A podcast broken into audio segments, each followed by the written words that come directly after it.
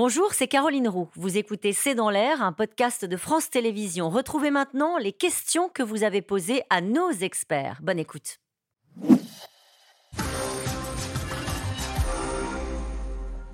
Une question d'Henri en Gironde. Le gouvernement Borne est-il déjà affaibli? La Première ministre est-elle en sursis? Naïla Latrousse. Il est fatigué, déjà, ce, gouvernement Borne. Il euh, faut, faut se rappeler que c'est un gouvernement qui a été nommé en mai dernier, ça fait moins d'un an. On a l'impression que la, séquence politique entre le texte pouvoir d'achat, le budget, euh, les CNR et là la réforme des retraites dure depuis 3-4 euh, ans. Donc c'est un, gouvernement qui est, qui est très fatigué.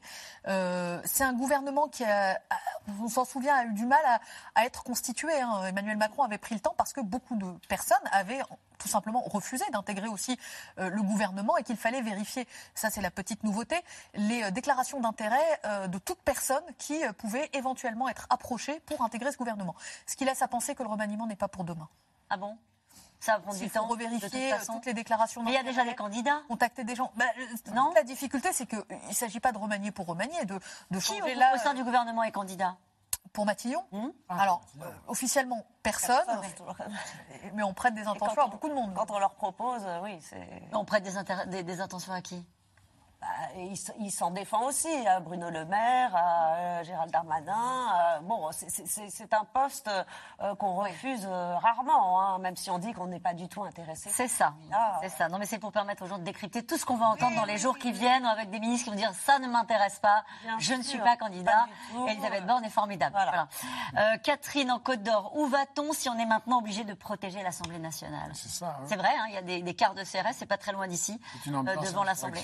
Et localement aussi. Vos reportages le montraient. Il faut protéger l'Assemblée nationale, les permanences, les mairies, les domiciles privés de certains élus qui sont spécifiquement visés, voire euh, leur famille, euh, une pression sur la famille, etc. Euh, c'est une, une perte de contrôle par le système démocratique.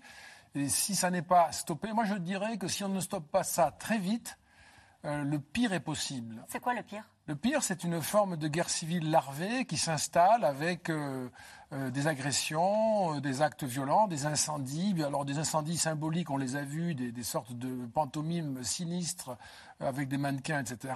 Mais, mais, mais, à la mairie de Lyon, le 4e arrondissement, on a quand même mis le feu. Enfin, donc ça n'a mm. pas pris entièrement, mais on, est quand même capable de voir cela. Donc des, personnes le font sans réfléchir aux conséquences, j'imagine.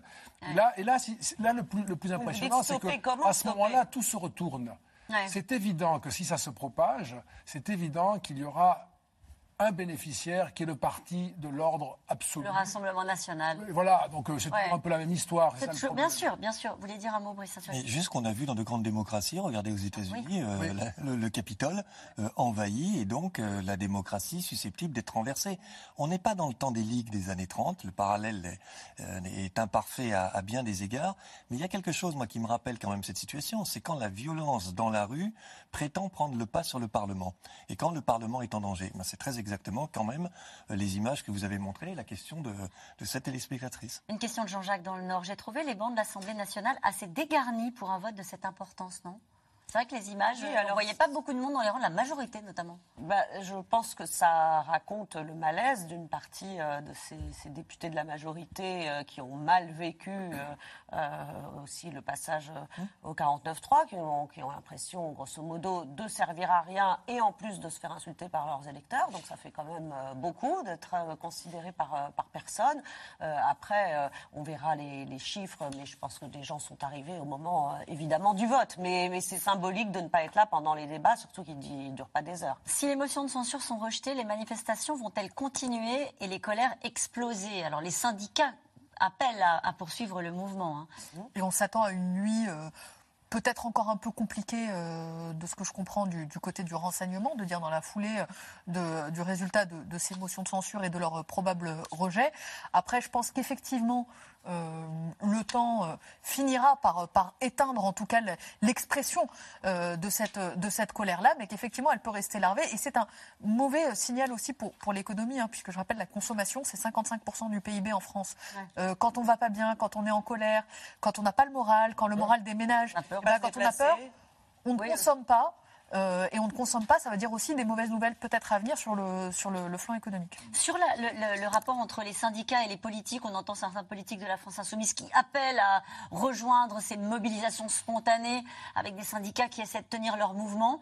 cela peut se rejoindre bah, on, a bien vu au moment des Gilets jaunes que le, euh, le grand danger à la fois de, de, ce mouvement-là, ce qui a fait peur euh, évidemment au, au, pouvoir et l'essoufflement aussi de ce mouvement-là, c'était qu'il n'y avait pas d'organisation, il n'y avait pas vraiment de leader, il n'y avait pas de, chef, il n'y avait pas. Mm. Donc, euh, euh, c'était euh, à la fois ce qui était inquiétant. Et donc, en effet, tout le monde a intérêt, et y compris le gouvernement, à ce que continue à syndicats continuent à encadrer une contestation si la contestation doit durer. Une dernière question. Et si la dissolution était la seule solution, Dominique Régnier? C'est une solution mm. dont le résultat serait probablement très proche de celui que nous connaissons aujourd'hui, voire plus dégradé c'est-à-dire avec une fragmentation plus grande. Allez, je ne résiste pas à cette dernière question. Pourquoi continuer à se déplacer aux zones pour lire à des députés si on utilise le 49.3 en continu? Bah, C'est-à-dire qu'il faut, il faut aller voter, mais il faut aussi faire émerger une majorité. Les Français n'ont pas voulu, là. Ils n'ont pas voulu donner une majorité au président réélu. Merci à vous tous. On se retrouve demain dès 17h30 pour euh, un nouveau C'est dans l'air. Très belle soirée à vous.